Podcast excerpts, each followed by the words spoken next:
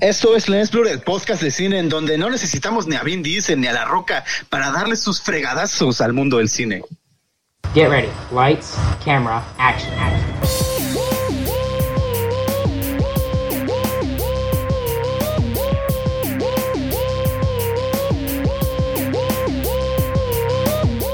Esto es Lens Blur.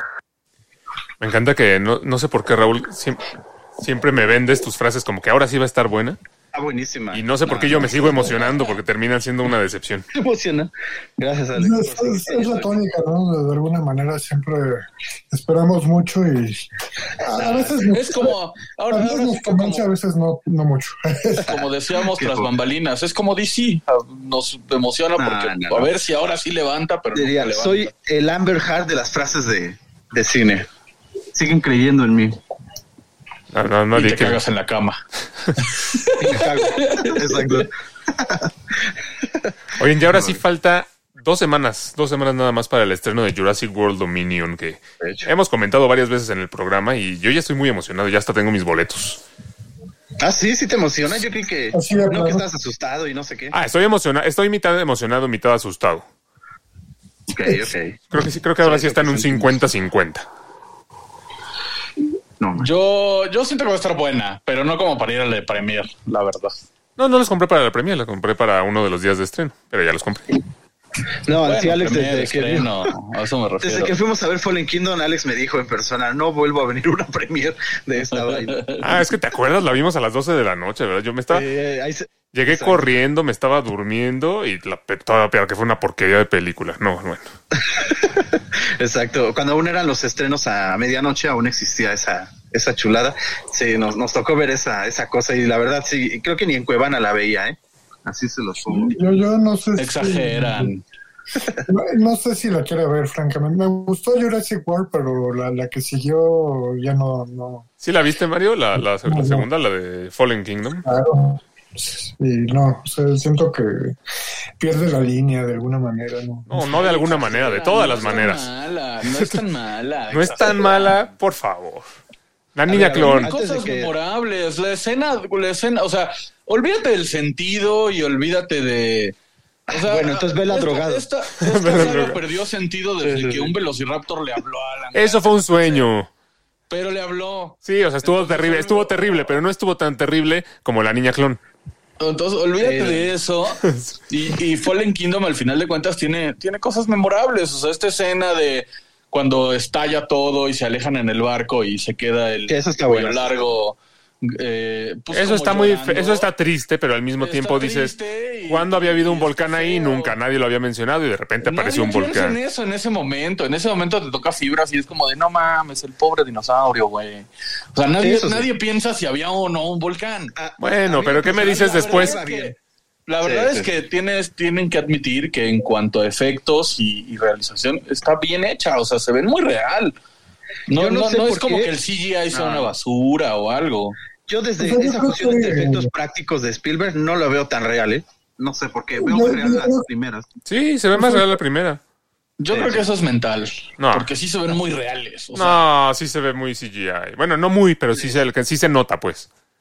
Sí, o sea, es que tú piensas en la película de la primerita, ¿no? La original, y la verdad es que a pesar de ser efectos todavía viejos, o sea, se ve muy natural la película, o sea, ves los, el T-Rex, este, los dinosaurios y te impresiona, ¿no? A mí me impresionó mucho la película cuando la vi de, chico, ¿no? O sea, la, la primera. Pero, por ejemplo, el T-Rex se ve bien, o sea, se ve igual.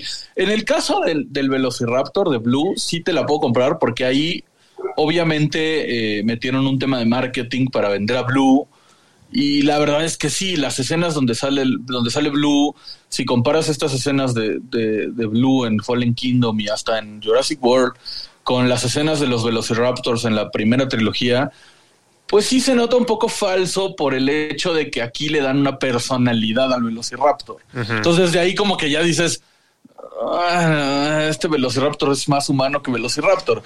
Pero es por un tema de marketing realmente. Pero, pero fuera de eso, la verdad es que para mí tiene la, tiene, sigue teniendo el sello de calidad de Jurassic Park. ¿sabes?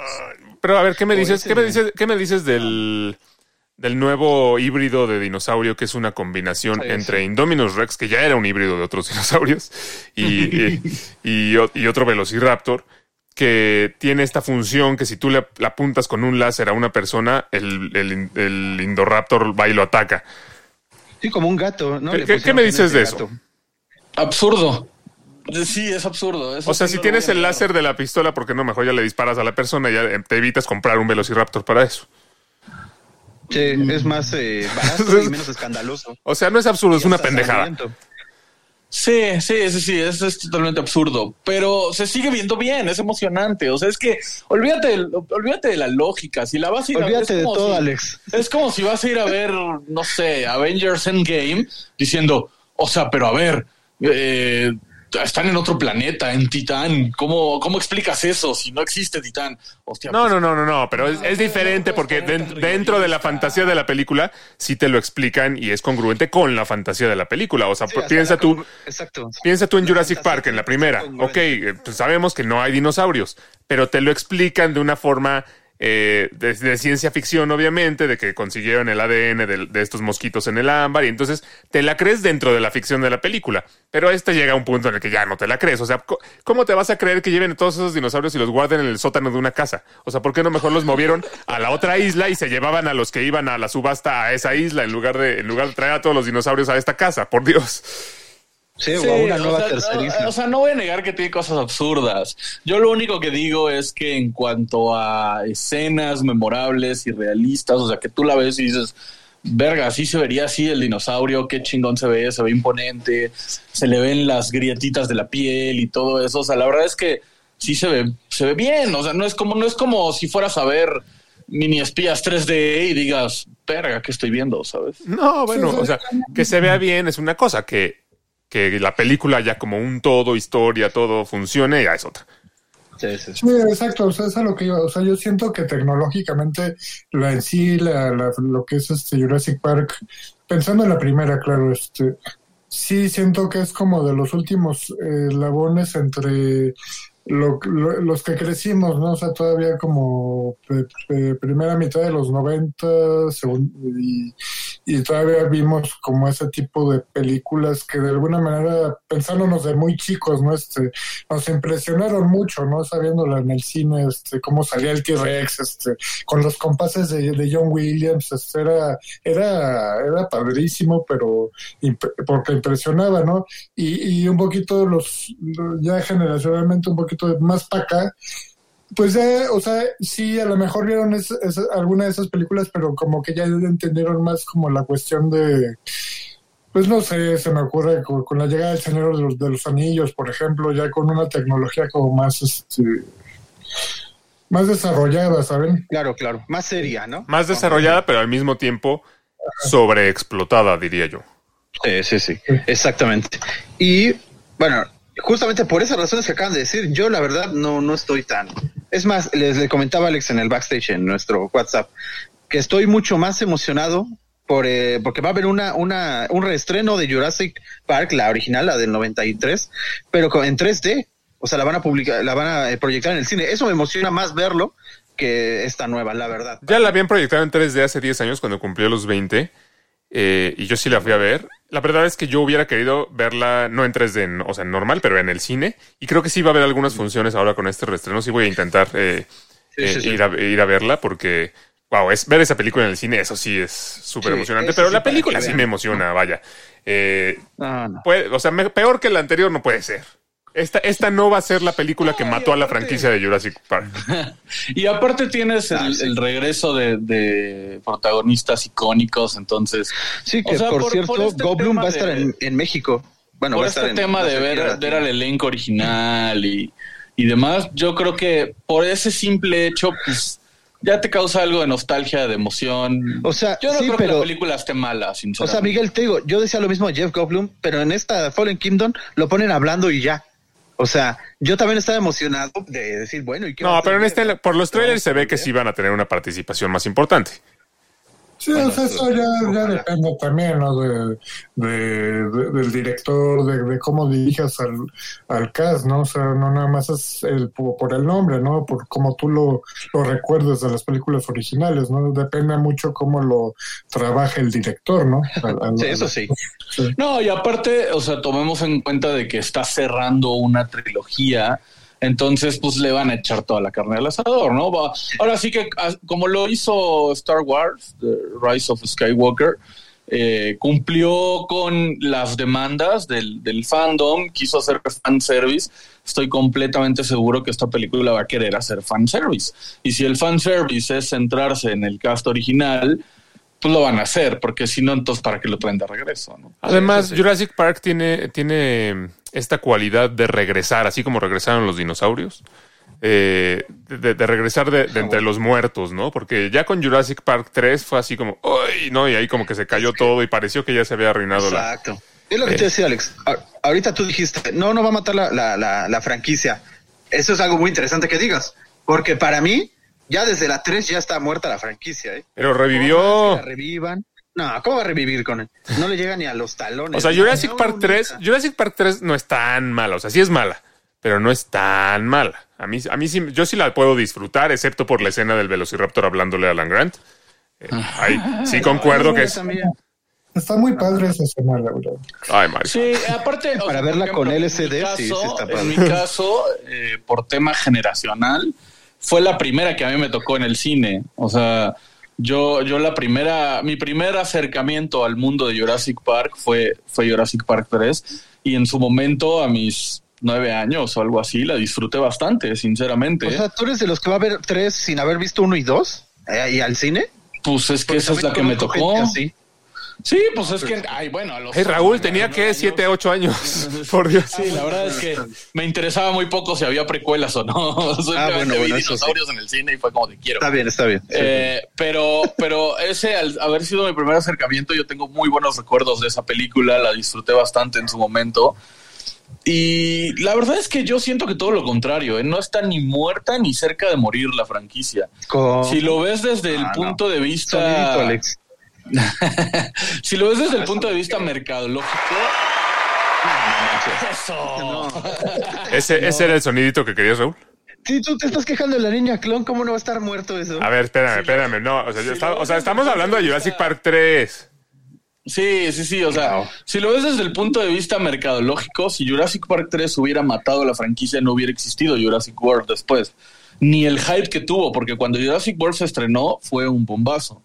Ah, pero eso no fue por Jurassic Park 3. Eso fue muchos años después. No, no, no, pero me refiero a que si Jurassic Park 3 lo hubiera matado, Ah, bueno, por eso te digo que no hubiera revivió. tenido- no hubiera tenido la recepción que, que tuvo, como por ejemplo eh, Terminator Dark Fate, que no tuvo la recepción que, que se esperaba, porque esa franquicia sí está más moribunda que nada.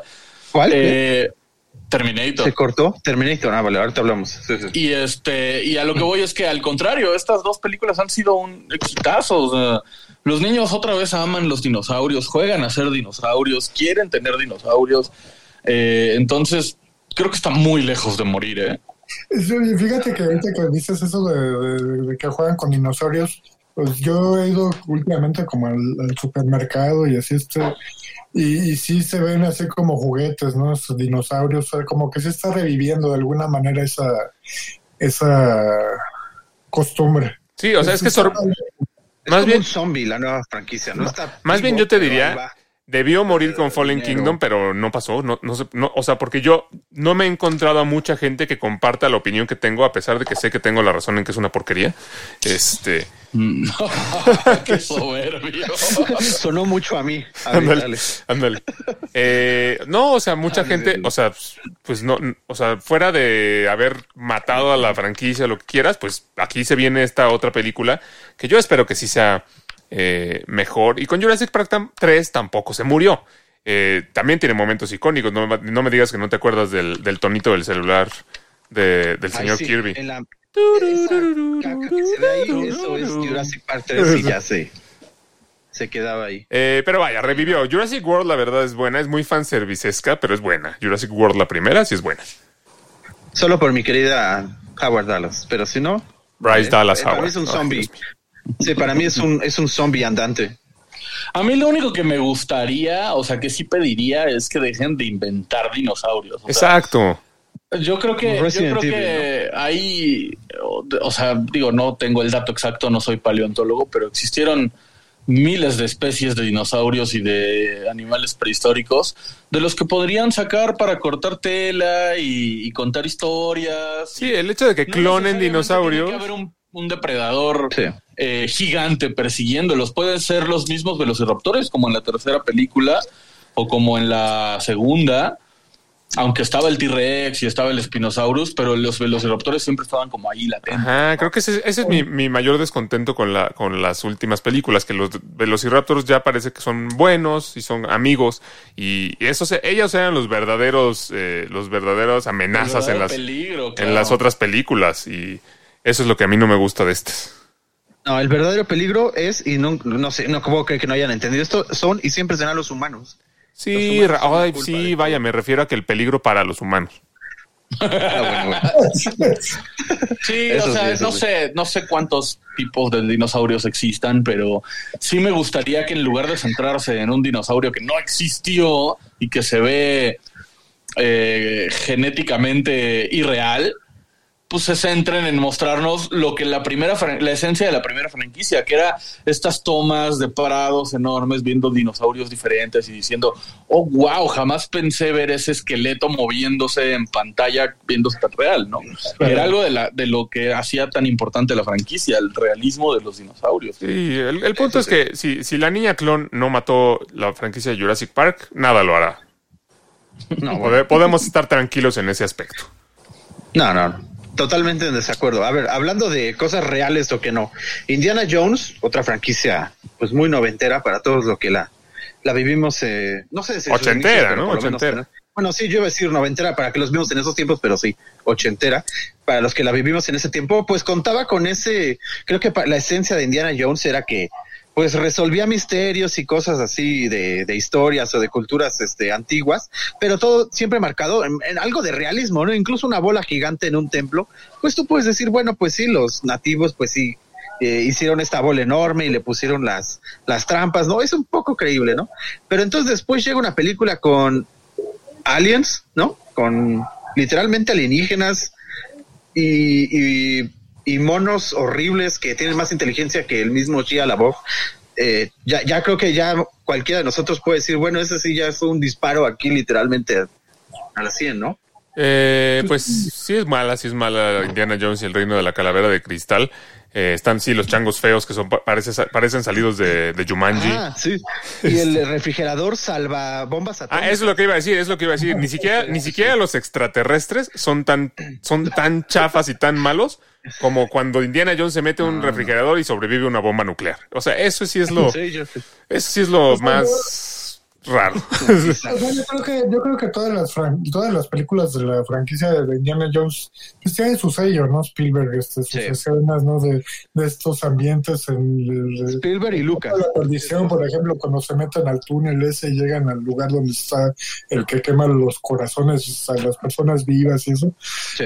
Tiene su sello Spielberg, ¿no? Por, por la parte de la aventura, ¿no? O sea, se le da muy bien eso. Eh, incluso la más seria que siento yo que es la de la primera, ¿no? La de Cazadores del Arca Perdida. Que hasta esa tiene su sello, pero, pero las tres como, como seguramente estaremos de acuerdo, o sea, se toman más en serio y, la, y en la cuatro la pierde totalmente, ¿no? Sí, la de cristal. Ah, yo no estoy tan de acuerdo, ¿sabes? Ahí va Miguel a decir que es la mejor película de No, no, no, no, no, no, para nada, tampoco. Yo también salí del cine con una cara de verde. ¿Qué hicieron con esta madre? Pero Ah, bueno. yo creo que están siendo muy duros o lo están. mm, la están demeritando por el lado equivocado, ¿sabes? Desde mi punto de vista. Porque ah, ahorita que mencionas los cazadores del arca perdida o este. El, el- el arca dorada, no me acuerdo cómo se llamaba la Y otra. perdida. Lo habías dicho bien. Y lo habías dicho Bueno, bien. La otra eh, es. perdón, eh, perdón. Última de las cruzadas. La, la de las cruzadas, perdón, la de las cruzadas. La última cruzada si, si, si tú ves esas películas hoy en día, tienen exactamente lo mismo que la de la calavera. O sea, en la de los cazadores del arca perdida está esta escena donde sale el, el árabe con las espadas haciéndole. Ah, eso es y, e Indiana Jones acá como de. ¿Eso es 100% real? Cualquiera lo Es chiste, o sea, al final de cuentas, sí, sí, sí. sí, pero es chiste y, y tiene esta escena como estas escenas como de galanura tipo James Bond seduciendo Sí, a la sí. mala, este, estas escenas de, de- de haciendo hazañas como medio imposibles. Yo creo que las cuatro tienen lo mismo, solamente que la cuatro fue mal realizada, ¿sabes? O sea, porque después de ver el arca perdida que desintegra gente y la derrite con el poder de Dios. El cáliz de Jesucristo, que si le tomabas al cáliz equivocado te desintegrabas, te hacías cenizas y te hacías este esqueleto. Y, y- y los espejos estos que si los orientabas bien al sol te marcaba el punto y se abría el templo y no sé qué. Después de ver todo eso, no se me hace eh, absolutamente descabellado ver aliens o, o ver indicios de aliens y una calavera de cristal rara, ¿sabes? No se me hace descabellado. Indicios, si ahí salen. Espera, no, espera, a eso voy, a eso voy. El problema es que cuando ves la película no te dan los indicios como te los daba las, la trilogía original, sino que te los ponen así en la cara todos chafas y mal hechos. O sea, tú ves la entrada esta a la cueva donde estaba el caballero templario con el cáliz original, todas las trampas, la, la trampa esta de las, del alfabeto latín en el piso y las cuchillas que salían, el soplo del diablo, no me acuerdo cómo le llamaban. Este, y al final la cueva con todos los cálices, todo, y tú lo ves y dices, güey, se ve bien real, güey, me gustaría visitar ese lugar, estaría bien chingón. Tú ves el templo este azteca maya donde están los aliens y dices, no mames, o sea, eso se ve una escenografía pirata que, que, que que les quedó muy mal. Entonces, la idea en sí no se me hace descabellada, pero sí estuvo muy mal realizada. Desde mi punto Y va a seguir siendo O sea, tú canon no- porque se viene Indiana Jones 5. Vamos a Por seguir, eso. vamos a seguir la historia de. Shia LaBeouf como el hijo de Indiana Jones. No, no, no. Según Yoshia Pues ya se retiró de ese cine, del cine comercial, como él lo dice. O sea, ya se bajó de- del, del proyecto de Indiana Jones. Desde hace un buen nunca estuvo, no, nunca de- estuvo en Indiana Jones Terminator. 5, ¿no?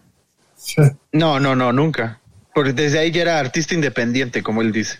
Y sí, y sí está confirmado Harrison para, para la... Sí. Sí, de hecho, ya Sí, ves que se lastimó. Se lastimó otra vez. Yo creo que, yo creo que sigue siendo canon por el simple hecho de que sería muy absurdo que de pronto llegaran. Ahora sí que como lo hemos platicado con DC y demás, con, con Terminator, mm, no, o sea, si un día sacan un comunicado así como de, ay, Indiana Jones 4 no es canon. Pues no se nos va a borrar de la mente así nada más. Y aparte, esta se va a llamar Indiana Jones 5. Entonces, si la otra no es canon, ¿por qué esta se llama 5? ¿Sabes? No, Yo creo que sigue siendo no canon, pero van, van a olvidar el tema de Shia. Por eso, canon o no, mató la franquicia, ¿no? ¿No están de acuerdo o sí? Yo sí. La 4. Sí, sí la mató. Pero estamos de acuerdo, sí pero entonces mató. van a olvidarse de, la, de cuando Shia LaBeouf agarra su, su sombrerito. Vamos a ignorar que Es tiene un hijo, por así Es verdad, porque aún salió. Se compró otro sombrero. Sí, sí, sí, se compró. Yo creo que van a hacer exactamente lo mismo que hicieron con Duro de Matar 5. Que en Duro de Matar 4 vemos que tiene una hija. Bueno, la vemos desde la 1, ¿no? Pero en Duro de Matar 4 sale su hija, que ya es medio hacker y la ayuda y la secuestran y la chingada. Y en Duro de Matar 5 se olvidan por completo de la hija, se olvidan por completo del novio Sí, de sí, la sí. hija. Y es como de. y ahora "Verde, tiene un hijo. el hacker y la hija no funcionaron, vamos a voltear a ver al otro hijo, ¿no? Yo, yo y todos aquí le dijeron, ¿cuál hijo? Van a hacer algo similar. Shia LaBeouf no funcionó. Bueno, pues ese güey se fue de intercambio a Australia y vámonos con lo siguiente, ¿no? Va a salir este Tom Holland, ¿no? Ese es tu nuevo hijo, Mini. Indiana Jones, Tom Holland. Qué horror. No, pues sí, también completamente está muerto. Indiana. Pero sí, ¿eh? ahí sí yo creo que yo creo que eh, Indiana Jones 4 sí mató o por lo menos eh, dejó en coma por un buen rato a la franquicia de Indiana Jones. Pobrecito. Oye, mencionabas a Terminator.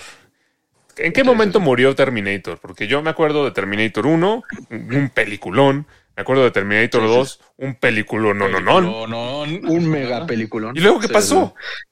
No, pues la 3 la mató. le- La- la- desde, la, desde la 3 murió, porque Terminator sí es como... No, yo creo que la 3 todavía. ¿Cómo no? Todavía, así como que arañazos, arañazos, pero pasa, ¿sabes? Yo creo que la mató la 4.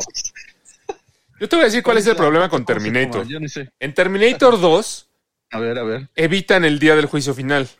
Se logran el objetivo. Mm, sí. Y entonces, Sí, es verdad, es verdad. entonces todo lo que pasa después ya no tiene ningún sentido porque otra vez vienen los eh, los eh, los pues, los Terminators eh, a tratar de evitar un, un pasado que pues ya ya o sea ya no tiene lógica Ya no existen. Sí, no, no. y, y, y lo peor hecho, es que ni siquiera avanzan en la historia nunca vemos eh, o bueno medio vemos pero no vemos realmente ya eh, ese futuro con John Connor ni vemos que sí logre derrotar a los Terminators siempre termina siendo la misma historia viajan al pasado para tratar de evitar algo por eso Terminator no termina de, de fraguar nunca porque exacto. porque tuvo una gran conclusión con Terminator 2, pero a fuerza la quieren revivir, pero no la reviven bien. Pero ahí fíjate que Como tú la dices, 3, desde la 3 no lo hace bien. la 3 no se me hizo tan mala, ¿sabes? Eh, me, me pareció adecuada todavía la, la línea que siguieron, este John Pero Connor ¿cuál un poco línea te más estamos grande. diciendo que no siguen? Pues las líneas del No TX, esas son las que estuvieron adecuadas. No, no, no. O sea, a mí sí me pareció lógico cuando, eh, cuando regresa el Terminator y le dice, no, pues es que ahora no solo vienen tras de ti, no, o sea, tienes un equipo y vienen sobre tu esposa y vienen sobre tu comandante. Se me hizo lógico y me gustó ver esta parte de, Ah, de ampliar un poco, ¿no? El que, ay, no, man, va a llegar John Connor como Jesucristo a salvar a todos, pues no. Me gustó esta parte como de que ampliaran un poco su equipo y su futuro. Este, me, la verdad siento que todavía la 3 tiene muy buenas escenas de acción. Es, es bastante rescatable. Eh, yo creo que tiene dos problemas la 3, pero no matan a la franquicia. Uno es que quisieron hacer un Terminator todavía más es lo que te decir. El villano o la villana, más bien, ¿no? Y, y llega un punto en donde cuando quieres, cuando sigues upgradeando al, al enemigo, Sí. eh, pierde, pierde lógica, ¿no? Porque pues al final el enemigo tiene que perder, entonces no lo puedes hacer semidios porque tiene que perder. Y la otra es que se aferraron a, a Arnold Schwarzenegger, ¿no? Entonces... eh, Ah, pero es que Terminator es Arnold Schwarzenegger. Sí, pero, pero ¿estás de acuerdo que ya en la ¿Quién más 3 ponías? lo es esto de que entra al bar y en lugar de vestirse acá fachero se pone unos lentes de estrella? Pues Eh, mataron yo a la franquicia. Lo, lo burlan un poco. No la mata. La mata. Pero sí decae, sí decae. Pero yo creo que la 4, que se quiso arriesgar bastante, o sea, la 4 yo creo que se sentaron así como nosotros. A ver, ¿cuál es la 4? Yo ni sé. ¿Es la de Salvation, Salvation? Salvation, Salvation. ¿Esa es considerada con- la 4? Ah, Sí, esa es la Salvation cuatro, es la sí, 4, es cuando sí vemos el futuro, por así decirlo. y- Con, Chris Evans. Con Christian- Sí, no, Chris con Evans. Christian Ah, Bale y Christian Bale, con- Christian Bale, Christian y con, ay, este cuate, el de, el de Avatar. Se me olvidó su ¿A nombre. poco es ese güey? Sí. No lo había relacionado. Yo creo que la 4, cuando se sentaron a escribirla, se sentaron así como nosotros y dijeron, verga, no podemos hacer exactamente lo mismo que las otras tres, hay que tomar riesgos. Se arriesgaron y la verdad es que... Es que se arriesgaron, falló. pero no les dieron el presupuesto, porque la ves y se ve muy chafa. O sea, es así visualmente, está muy chafa, fea. O sea, se ven los efectos mal, todo, o sea, todo se ve así como, como a medio renderizar. Yo, yo creo Sí, que, creo un asunto también es eh, a tomar en cuenta con Terminator. O sea, yo, yo según, si mal no recuerdo, la, la única de los ochentas es la primera, ¿no? O sea, ya, Ah, lo- correcto, los- la, la primera. Sí, Sí, la o sea, porque si uno piensa en ese tipo de películas, ¿no? Pues futuristas, este, con, con el, con el justiciero, ¿no? Que, que, que fue como una temática muy recurrente en ese tipo de películas de los 80. Eh, pues al final sufrió de eso, ¿no? Quisieron expandir la franquicia y perdió ese sello ochentero que funcionó en esa década. Ya en los 90 como que ya no tanto porque entraron otra serie de factores, pues como más de acción, más de... eh, Tipos rudos, ¿no? Duros. Bueno, pero- rudos. Bueno, pero en los 90 todavía funciona. O sea, Terminator 2 es mejor que la 1. Sí, sí, sí. La mejoraron para mí también. Pero, Sí, pero, para mí es de las pocas buenas secuelas. pero sí, o sea, siento que pierde como de alguna manera esa, esa esencia este, que tenían las películas futuristas de los 80. siento. Fíjate que, que aquí Mario tiene razón en un, en un aspecto que es que el, el tiempo les ganó, ¿no? O sea, porque en los ochentas tú veías al Terminator, aún con estas escenas súper chafas de cómo se corta el brazo para sacarse un alambre y el ojo, y se ve ahí el ojo en el espejo todo chafa. Pero en ese entonces era como de wow, o sea, eso va a pasar algún día, ¿no? Luego vienen los noventas, el metal líquido y también causa el mismo impacto. Pero volvemos a lo que dije hace rato, o sea, eh, eh, ya la, la tercera que viene en los 2000 eh, pues yo creo que se enfrentaron al problema de decir cómo hacemos un mejor Terminator y cómo eh, adaptamos a la tecnología nueva que va saliendo, ¿no?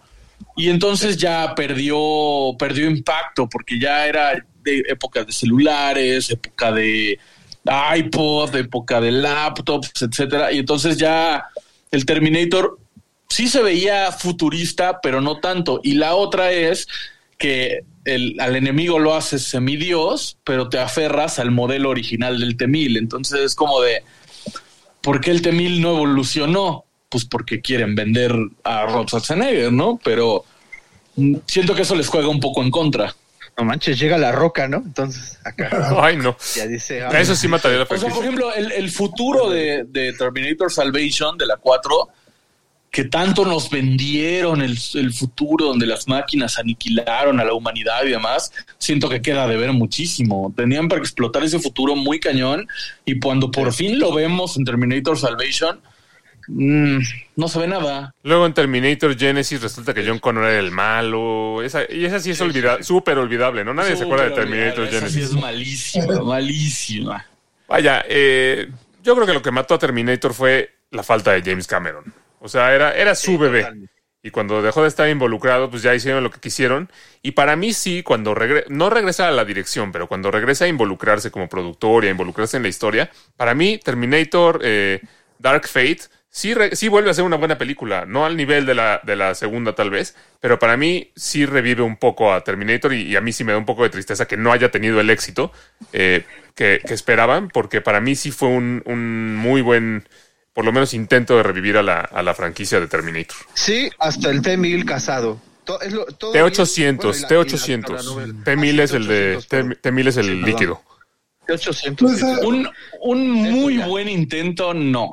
Fue un buen intento. No, la, primera escena cuando matan a John Connor pa- para mí es gloriosa porque además se ve, se ve impresionantemente realista. Sí, no, o sea, no, no, no digo que sea mala, yo también la disfruté. Pero, por ejemplo, la Salvadora, esta de cabello corto, ah, me cae súper gorda. O sea, no tiene carisma, no actúa bien, Igual Luis Miguel. no interpreta nada. O sea, es un, ahora sí que es un robot sin Bueno, es que vuelve a coger de lo mismo. Otra vez es el robot que viene del futuro, y, o sea, no sigue sin avanzar la historia. No, pero, pero en el caso de, o sea, pero hay maneras de hacerlo. O sea, porque Kyle Reese, por ejemplo, que más o menos se podrían comparar un poco sus personajes, tú empatizabas con Kyle Reese. Con esta señora o esta niña no, no empatizas Esta nada. señora. O sea, es que no sé si Ah, es- a mí no, a mí no me disgustó y tampoco me disgustó el T800 con familia. Eso sí, esto es una basura. eh. Sí, no. Yo creo que Arnold. Schwarzenegger, desde la 3, no, desde la 4, desde Salvation, sobra totalmente en la franquicia. Bueno, en la 4 ni sale, o sea, bueno, sale dos segundos, pero ni es el Sí. Pero lo sí, no. intentan poner y se ve fatal. No, pero ¿cómo va? Pero es que, a ver, no, no hay, no hay Terminator sin Schwarzenegger. O sea, así de sencillo. Es de, esas, es de eso esos sí, no. personajes que no, no se lo puedes poner a alguien más. Es como no hay Indiana Jones sin Harrison Ford. Pero no necesitas poner ese personaje. Ese personaje ya se hundió en la lava y se fue y se despidió y todo. Por eso, pero por eso, pero no puede ser una, pero no puede ser ser una película de Terminator sin Schwarzenegger, porque entonces ya no es Terminator. bueno, Yo sí puedes, pero, na- pero la gente no lo va a aceptar, incluyéndome. ¿eh? Yo creo que hasta Ahí sería mejor. Stallone, se, se le dan este tipo Está de... la roca. Ah. Está la roca, por Dios. No, no, no, no, ya fuera de broma, creo que creo que hubiera sido un buen experimento hacer la franquicia sin Bueno, lo porque- intentaron con Salvation. No, Y en con la serie también de- lo ponen. Sale dos segundos. Miguel. O sea, no es parte Pero realmente de la historia. lo ponen. O sea, yo lo dije Ay, hace rato. y la- el ¿cómo se llama esa T800 serie? para el nivel de tecnología que nos están planteando en la franquicia.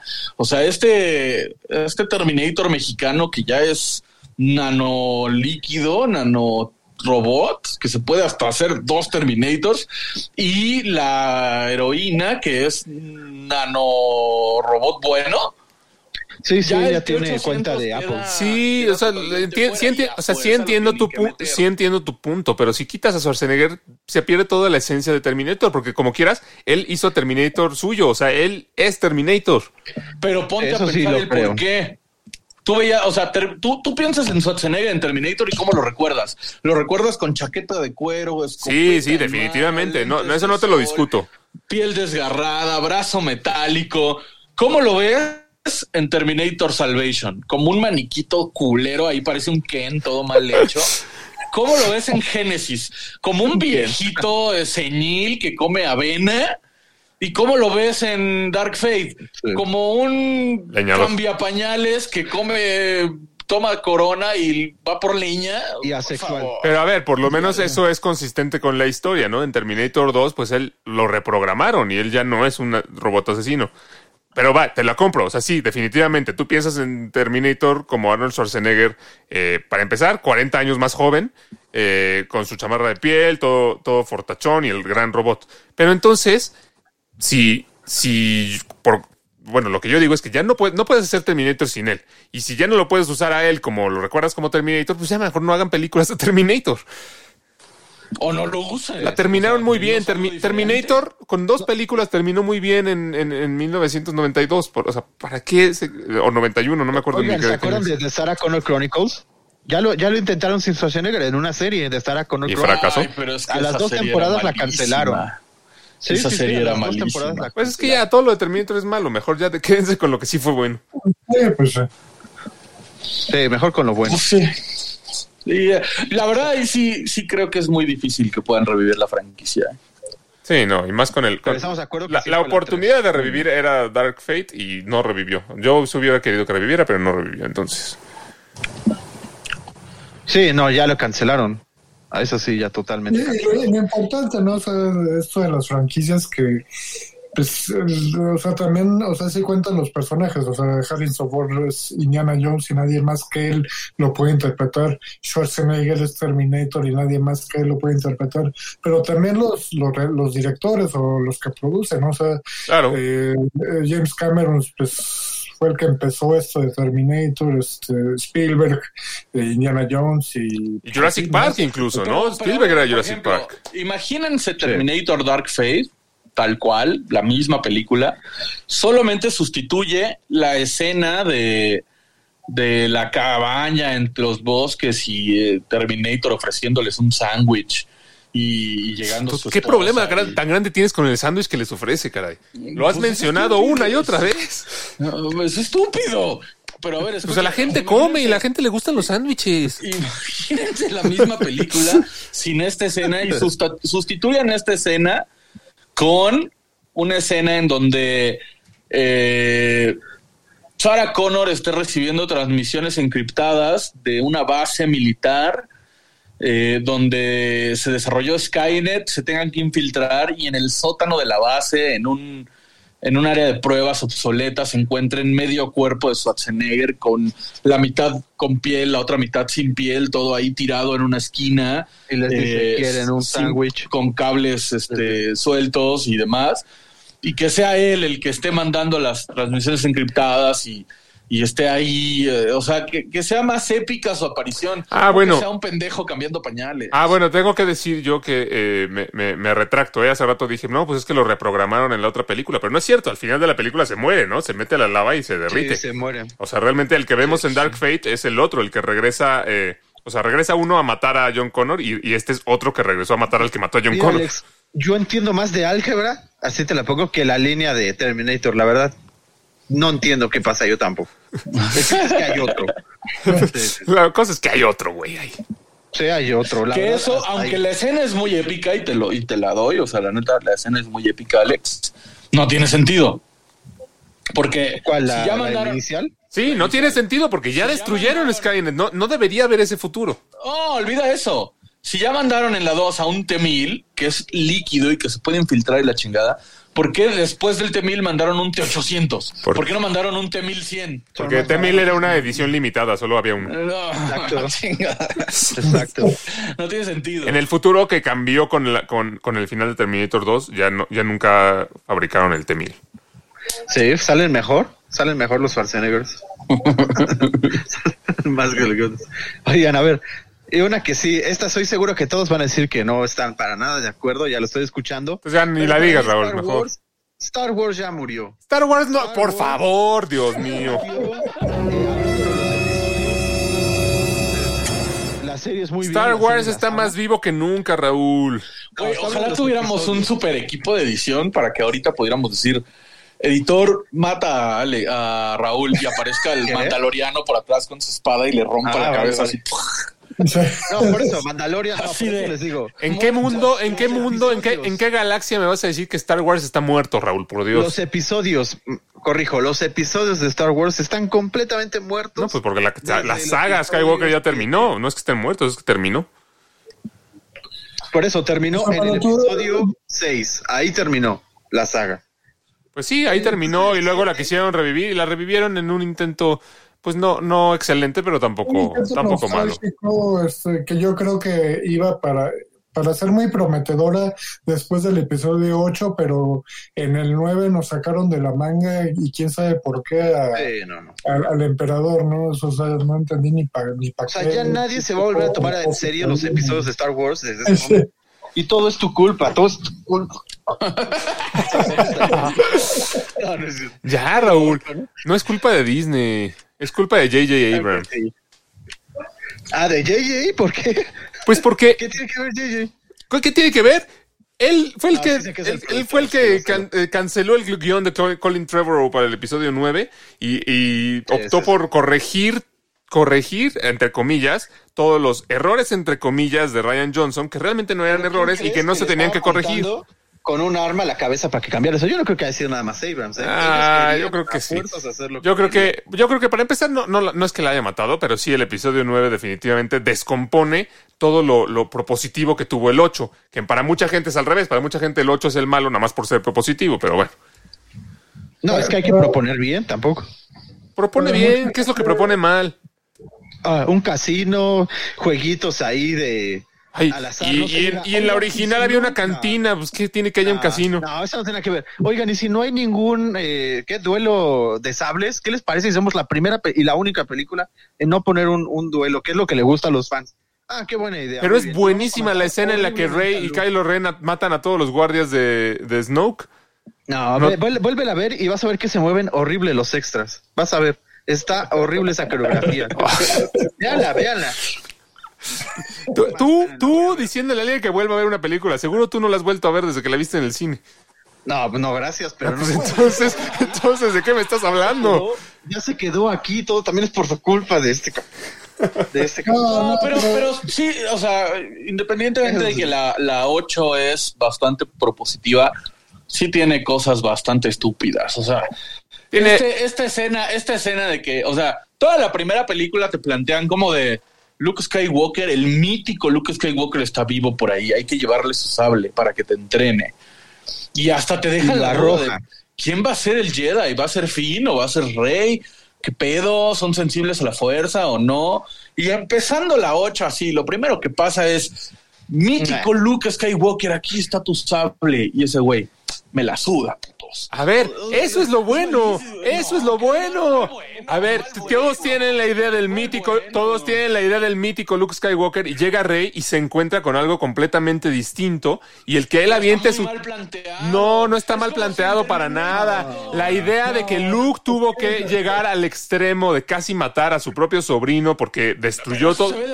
A ver, no, espérame, espérame, es espérame, espérame. Pues claro, después te lo van explicando. Ni, mo- ni modo que te lo expliquen todo en, la- en los créditos del principio para que ya llegues al momento. Terminator 2 ves llegar Mira a lo que es- imponente con la es- te pone- y, y John Connor sea ah, Esa escena te pone en el lugar de el- esa escena te pone en el lugar de Rey, te pasa pasa por tu cabeza lo mismo que pasa por la cabeza de Rey. ¿Cómo es posible? Lle- Llevo buscando a, a este mítico Jedi, llego esperando este momento, le entrego su sable y lo avienta y todos te y tú te quedas así como qué chingados y lo mismo le pasa a Rey, te pone en su lugar. Es un muy buen planteamiento de un Luke que ya está que se exilió por miedo a sí mismo de, de caer en el, en el lado oscuro, porque estuvo al borde de matar a Kylo Ren o a, a su sobrino, porque está ya este, desilusionado de, de la fuerza o por lo menos de sí mismo. O sea, es, es un muy buen planteamiento. No entiendo qué es lo que tiene de malo. No, la historia es buena, pero está mal planteada. ¿Pero Es qué tiene de mal planteado? 4. Te acabo la de dar- intención es buena, pero está muy mal planteado. No, te acabo de dar la justificación. A ver, tú, Mario, pon, orden, Mario, por favor.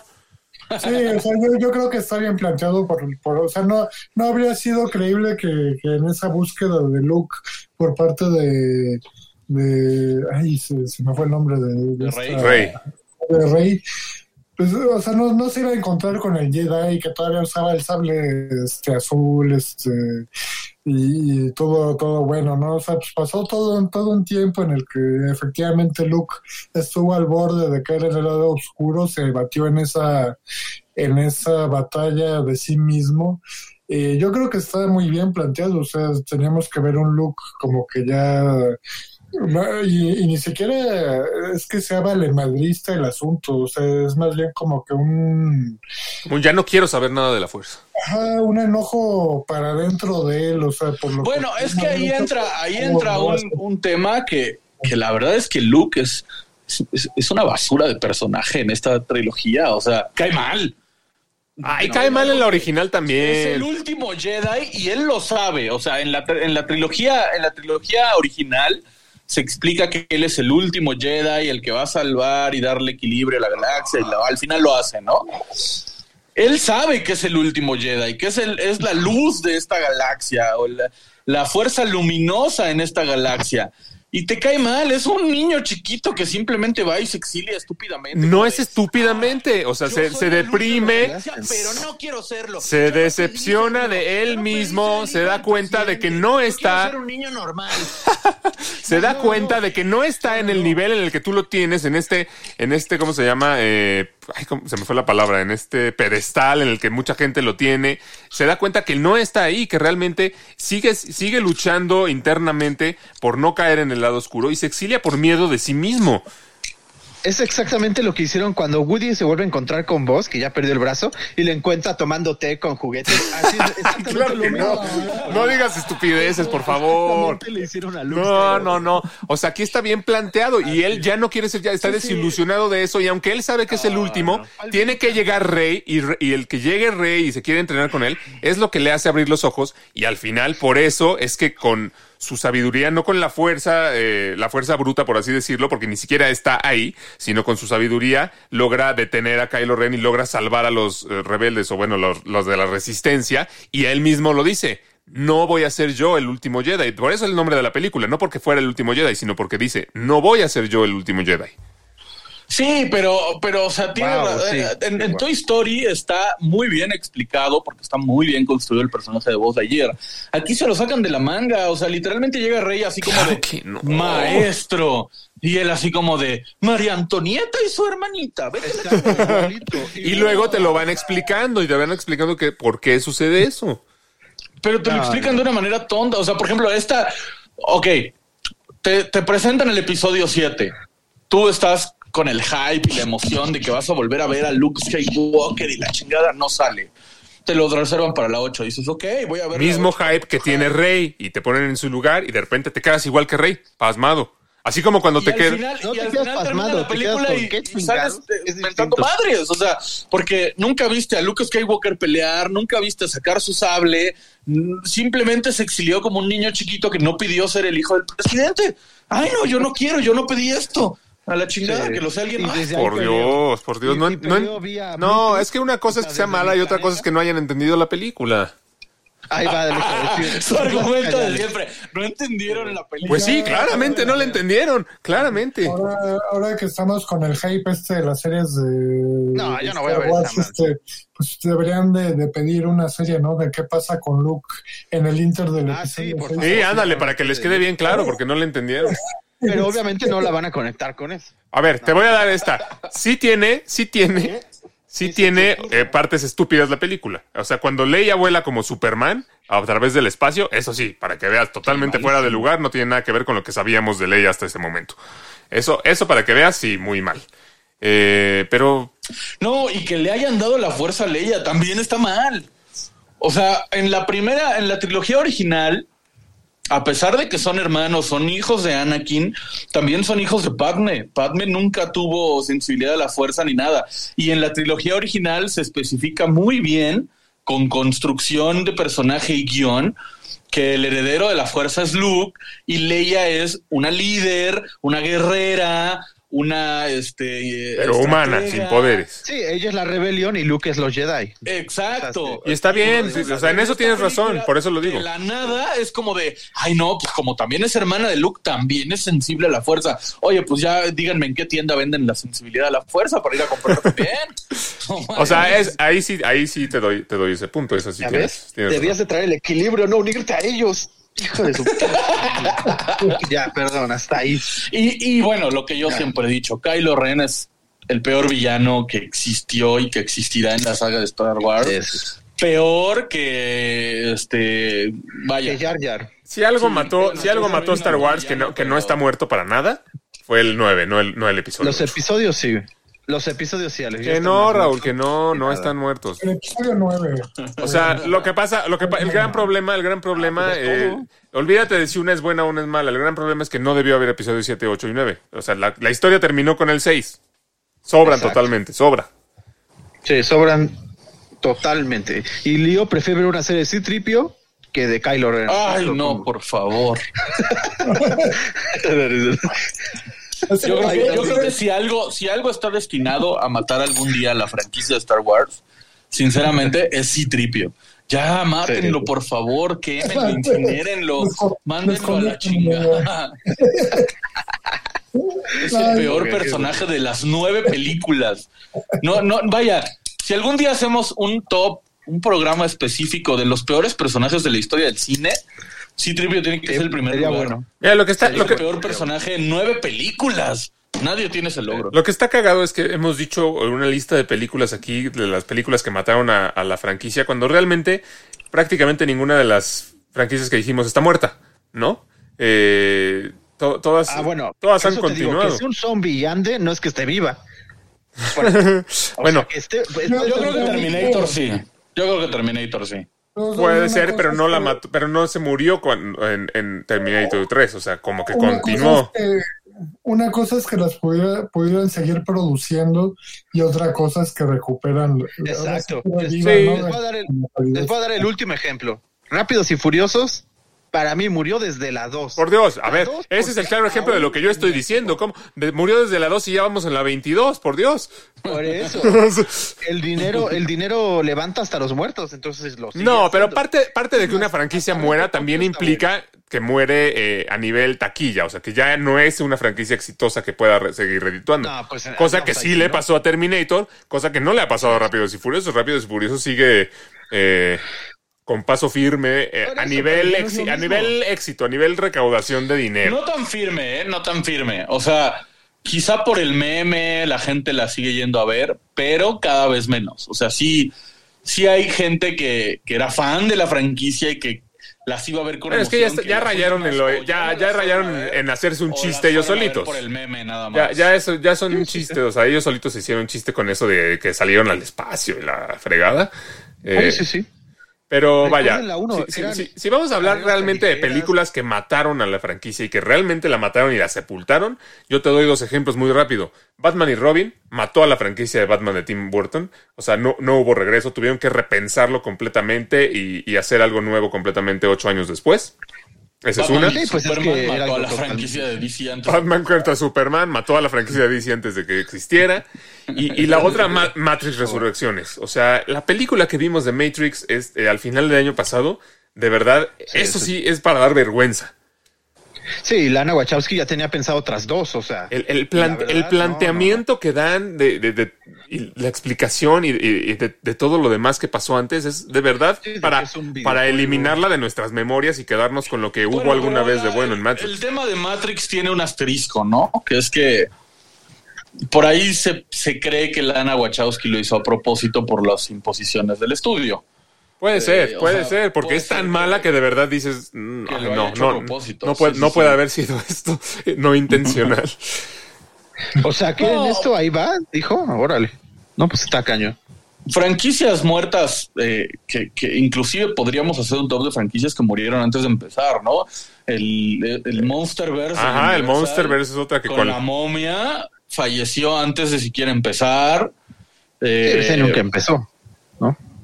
O sea, la verdad es que existió, pues.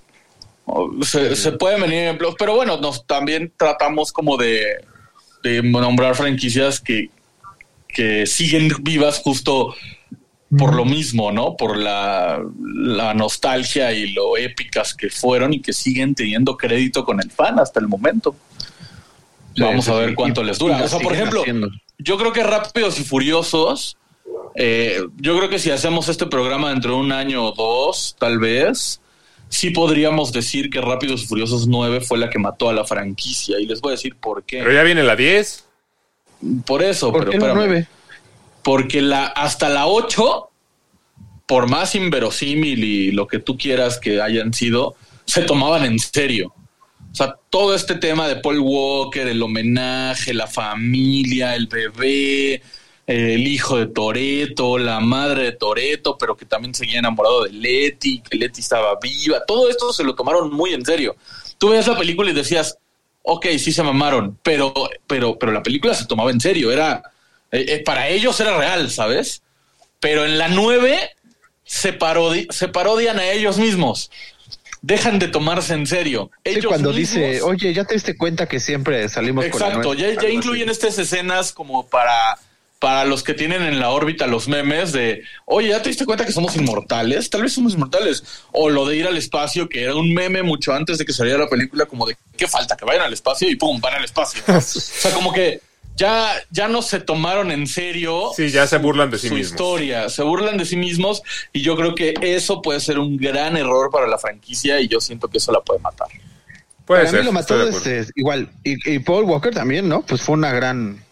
Eh, eh, yo hubiera, hubiera sido lindo que acabara con esa escena de ellos dos, yéndose cada uno por su camino y ya, ¿no? ¿Para qué seguir con las aventuras? Bueno, pero si me dices que se murió desde la 2, Hasta, Pues- hasta ese Sí, sí. momento tú decías, bueno, qué inverosímil que se aventaron de un avión en paracaídas, pero lo de Paul Walker estuvo bien emotivo, güey, a huevo, qué chingón, güey. Y o sea, como que se tomaban en serio este tema de sí, la familia, y sí, esto, y sí, lo otro, ¿no? Pero inclusive el papel de La Roca, pues fue el que lo catapultó a ser el mejor pagado de Hollywood, o sea, no lo catapultó, no lo catapultó Rascacielos o Rampart, lo, calta- lo catapultó Rápidos y Furiosos. Entonces, yo El creo rey que escorpión, ¿no? Ah, hasta ahí... como Hasta la niñera de Tooth Fairy no fue la que lo cantó. Sí, de Tooth Fairy no fue. es muy buena también. Este, yo creo que hasta ahí se tomaban en serio la franquicia, pero ya cuando se empiezan a parodiar, a parodiar a sí mismos, yo creo que es un error. Pues no, estás en mute, Mario. Ah. Estás en mute, Mario, Mario. Mario Mario. Yo, a mí me viene, me viene a la, me viene a la mente otra franquicia y les, les, les quiero preguntar, ¿no? Este, porque ya nos han, nos han dado varias entregas, ¿no? Este, esta Sí, de- Mario, David Lynch De también está Misión muerto. Lamento decírtelo. esta, esta de- esta de las películas de Misión Imposible, ¿ustedes sienten que la franquicia es- esté viva? ¿Ya no da para más? O- 100% viva. No sabemos si la vayan a matar con la 7 o la 8, 100%. pero 100% viva. Oye, está viva, o sea, sigue siendo exitosa, le sigue gustando a la gente. Sí, o sea, cada vez hace Tom Cruise locuras más, eh, más eh, salidas de proporción, pero hasta eso, ni siquiera de eso podemos decir que es irreal, porque las hace. O sea, las No, no, hace. la verdad, sí, Fallout sí se hizo de mis favoritas luego. luego. Fallout es buena. la o última. sea, es una buena película. buena. Sí, yo sí confío en ella, pero que también no se mame haciendo 50. Ya sabemos que es inmortal. Ya viene la pero 7 que y la de 8 repente- de, de entrada. Sí, sí. Ya, ahí que acabe, estaría bien. Sí, ¿no? estaría bien que ya, Una que ya- autología que ya está bien, termine, porque ya, ahí. porque por mucho tiempo sí fue eh, eh, Tom Cruise que no, no se le veían los años, pero ahorita que lo ves en entrevistas de Top Gun sí, ahora sí ya se le ven sus, sus 60 Sí, años. pues ya está en los 60. Sí, prácticamente. ahora que Necesita está más haciendo, que está haciendo gira de medios por Top Gun, sí, la verdad es que sí ya se ve rocón, eh. Necesita nueva sangre de vírgenes, así para ya recuperar otra vez eso. Necesita hacer la momia 2. No, no. Así. Y, su- y sus rituales eh, de cientología. Esos también le ayudan.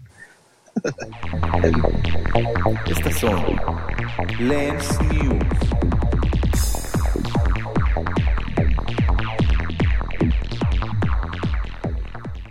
Ah, ¿sabes, ¿sabes también cuál se murió? La de, la de Power. Rangers. La de Power Rangers. Esa no fue franquicia.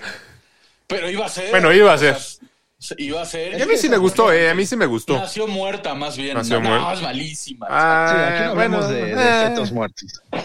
bueno, Aquí es de las que sí llevan algo y ya fallecieron. Porque sí, si es de un intento de hacer una trilogía, pues ahí hay muchísimas de eso. Bueno, ¿Jumanji estará viva? Pues pegó No. mucho también la última, ¿no? Yo creo que una tercera sí viene de este. No, yo creo que yo no. ni las vi las nuevas, la verdad. Prefiero quedarme con el recuerdo. Era, era la, la viejita y ya. No, no, La no. nueva, bueno. la, la primera no fue tan mala, sinceramente. O sea, yo sí la disfruté No. con Jack Black. Ah, el de la nueva. Ah, vale, vale. Ajá, sí la disfruté, Sí, no, sinceramente. Pero la, la de la gema esta, la, la dos, sí se me hizo muy mala. Ghostbusters, Alex. Esa sí está más viva que. A, a pesar de que es de fantasma, está más viva que nunca porque ya anunciaron una nueva. ¿Otra? esta- ¿De verdad? Ay, Afterlife. Sinceramente no vi la, no vi la última, ¿eh? está buena. Ah, Sí, está buena, sí está buena. Está no se muy me buena. antojó. Bueno, Ahora sí, vuelve a dar. Estas son Lens News.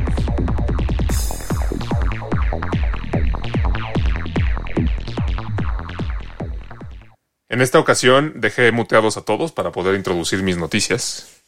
Eh, hablando de Top Gun y de Tom Cruise, eh, ya, ya hay primeras reacciones de la película y son muy buenas. ¿eh? No he visto yo una sola mala crítica de Top Gun Maverick.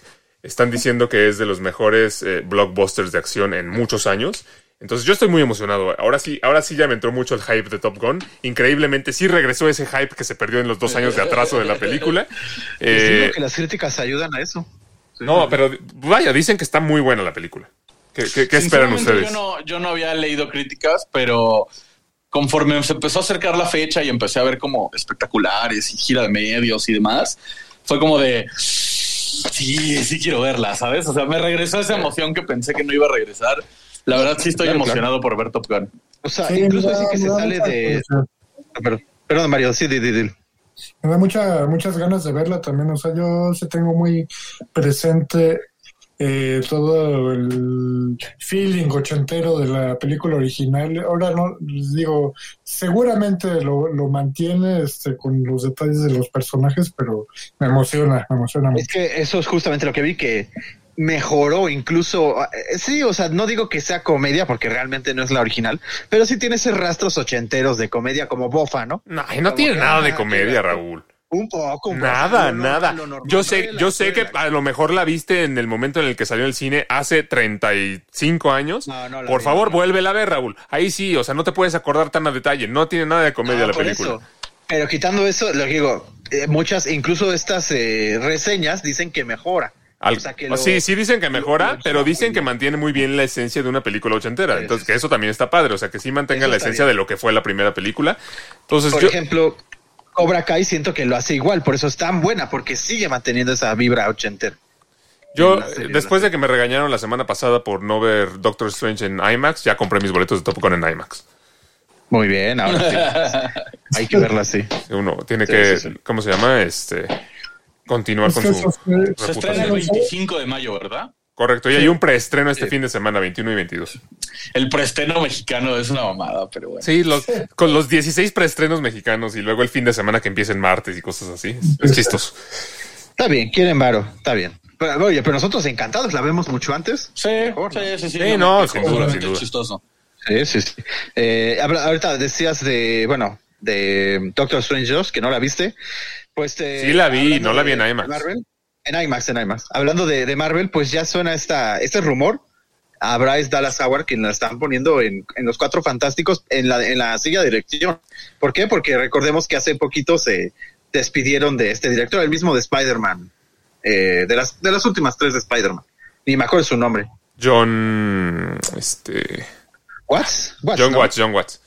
Sí, John Watts. Pero no lo despidieron. Él Bien, ¿no? quiso apartarse. Dijo: Bueno, sí, Necesito hacerme a un lado de las películas de superhéroes por un, Exacto. por un momento. Y no me suena nada descabellado que sea Bryce Dallas Howard. Ya se ha probado como directora con episodios de Mandalorian y The Book of Boba Fett. Entonces no, Sí, sí, no me suena nada descabellado que la, que la quieran a ella para dirigir los cuatro fantásticos. Y pues adelante. Tienen, Claro, tienen, claro. Tienen, tienen luz verde por parte mía. No, no, no, sí, adelante. Uf, Y- estaban bien y- pendientes. Eso era Y el rumor además, no, y el rumor además la pone como su, la Sue Storm de, del universo cinematográfico. A eso sí no creo. Eso sí no creo. Bueno, no sé. ¿Por No, no no? sé. Bueno, no sé. eh, más bien como que tengo a Sue Storm muy con Jessica Alba en mi cabeza, entonces me cuesta trabajo ver a otra bueno. persona. Pero, pero no, quién sabe, a lo mejor sí, a lo mejor sí. Fíjate que yo lo que siento es que Una no la veo como la Sue Storm porque ya fue Aquí en el la Bryce. universo, ajá, porque en el universo de Toby ya fue Sí, e- es Gwen Stacy, entonces está Gwen raro, Stacy, ¿no? Y ya salió Toby Maguire, entonces Ay, pero también sale tres segundos, ¿no? mm, no, es pro- es coprotagonista en la película. Ah, bueno, sí, cierto, cierto. Y aparte, el, el fandom siempre pidió a John Krasinski como Mr. Fantastic. Pero, eh, pero no va a ser Y a Emily Blunt como Sue Storm. Entonces, si ya Ah, bueno. pusieron a Alex John Krasinski... si ya pusieron a John Krasinski, yo creo que no pueden dejar pasar la oportunidad de poner a Emily Blunt. Yo te la firmo ahorita. Y, en- pero que, pero ella Ah, si quiere, no ella piensas- quiere, es la pregunta. Si sale Pues, Emily Blunt, seguramente veré la película. Se escucha. Interesantemente. Vaya, a- algo que atraiga a Mario a ver la película de, de Marvel, por Dios. Interesantemente respondiendo a tu pregunta, Emily Blunt ha dicho en varias ocasiones que no quiere formar parte de un universo Ahí está, entonces, ¿por qué? Entonces, ¿para qué? Pero El ratón su le va a traer esposo ya dijo que sí. Pero el esposo es el esposo. Nunca vimos a Emily Blunt en The Office. Ajá. Yo creo que la pueden convencer. Lo peor, lo peor es que lo peor es que Raúl ya está seguro de que va a salir Emily Blunt. O sea, ella dijo, no, no, ella dijo no quiere, Raúl dice, seguro está mintiendo, y el día que no salga ella se va a enojar y va a decir que todo es culpa Oye, de Mickey Mouse y no sé qué. Disney- sí, Mickey Mouse sabe cómo convencer acá con dinerito y, y todo y todo. Sinceramente, con oportunidades de estoy crecimiento. seguro que va a ser Emily Blunt. Te lo firmo desde ahorita. Yo no sé, o sea, no, no puedo decir que no, que no ni que sí. Lo que, lo único que puedo decir es que no vayas a echarle luego la culpa a Mickey Mouse y no es Raúl. Pues que no supo negociar. Ahí sí estaría. ¿Ves? ¿Ves? O sea, para todo. ¿Qué tienes tú en contra del pobre, del pobre de Mickey Mouse? Eres un amargado, por Dios. No, ahorita lo voy a llamar mucho con la serie de Obi-Wan Kenobi. Ahí lo voy a llamar mucho. Ojalá. Este- Espero no salgas decepcionado. Que jura que hay 85% de probabilidad que sí. Pero bueno, No, no, no, no, no. Espero, no. Ahí sí lo mato, ¿eh? Ahí sí. te conocemos, Raúl, te conocemos. Yo no diría 85, diría 99% de probabilidad. Ah, bueno. Ah, y hablo de cosas de improbabilidades y ya ven. Me dicen fan tóxico, pero yo no tengo ni 3% de toxicidad y eso lo demuestro. No, tienes- con no, comentarios 3%, no, claros y contundentes. 350% tal vez. No, no, no. Eh, hablando de DC, que eh, en la semana trascendió que supuestamente, bueno, Variety encontró supuestamente pruebas de que los votos de, ¿se acuerdan de los Oscars, no? Que las personas podía, pudieron votar por el momento más épico y por la producción eh, más destacada por los fans, pues ganó Zack Snyder en ambas categorías, una con Army of the Dead, que era la producción que podía estar, en la que puede estar nominado, y en la, y en la segunda, el momento más histórico de, de la historia del cine, pues fue cuando Flash corre rapidísimo, pero en cámara lenta, pues para eh, para regresar en el tiempo o una escena épica, pues andaban diciendo que habían sido vos los que se habían encargado de eso. Y fue la misma academia la que llegó a decirles los parámetros en los cuales habían con, eh, conseguido esos votos, que eran de cuentas no existentes con menores de dos días y que las personas no podían hacer más de 20 votos al día. O sea que un bot para 20 votos al día, pues no te conviene contratarlo. Entonces, ¡pum! Otro golpe para los fans tóxicos, que eso sí, deben de irse, pero una galaxia muy, muy lejana. Raúl, el fan tóxico eres tú. daño. Si acaso nosotros sí. somos antifans de Snyder Cut. Y te voy a decir una cosa, sí hay una escena épica en, en, en la Liga de la Justicia, pero no es la que tú dices. Ahí la va que- la mamada. No, no, no. La escena épica en la Liga de la Justicia, esto es en serio, es justo cuando Flash corre en cama, eh, corre y se ve en cámara lenta, pero se ve como Superman voltea a verlo, así como diciendo, eh, a mí me la pelas, güey, yo sí te estoy viendo a velocidad normal. Es- esa es la escena, esa es la escena, eh, única escena épica de la Liga de la Justicia. Única. Única. Única, dices. Única, y esa está desde el corte prólogo original. Es bueno. El, El- prólogo es bueno. Ah, bueno, ¿Cuál? El prólogo, el de las eh, Amazonas. pero el de la original. No, el, no, no, no, el prólogo del Snyder Cut, cuando, o sea, con el grito de Superman que se Ah, extiende ya, ya. a lo largo, ¿no? está bueno. Ah, ok, bueno, está bien. voy a decir que el Snyder Cut ya es mi película favorita de superhéroes. Sí, Muchas sí gracias. te creo, Mario, perfecto. Como has visto dos de superhéroes, pues sí te creo. Pues es que si nada más ha Ah, visto bueno. la Justice League y el Snyder Cut, pues obviamente el Snyder Cut va a ser su favorita porque Justice League es igual de mala, pero bueno. Exacto. Qué boga. Eh, pues Y, muchas, pues bueno, para cerrar, ¿no? Sí, ya, ya. Ciérrale, Alex. sí, no, pues muchas gracias nada más por, por escucharnos. Eh, síganos escuchando todas las semanas y platíquenos cuáles son las películas que ustedes creen que han matado a las a sus respectivas franquicias. Nos escuchamos por acá la próxima ¿O qué semana. franquicias ya están muertas? ¿O qué franquicias ya están muertas? o listas para revivir. Como va a estar muy pronto este. Si no hace Y la que está no- más viva que nunca es Lens Blue, obviamente. Obviamente. Eso sí, Obviamente. más vivo que nunca.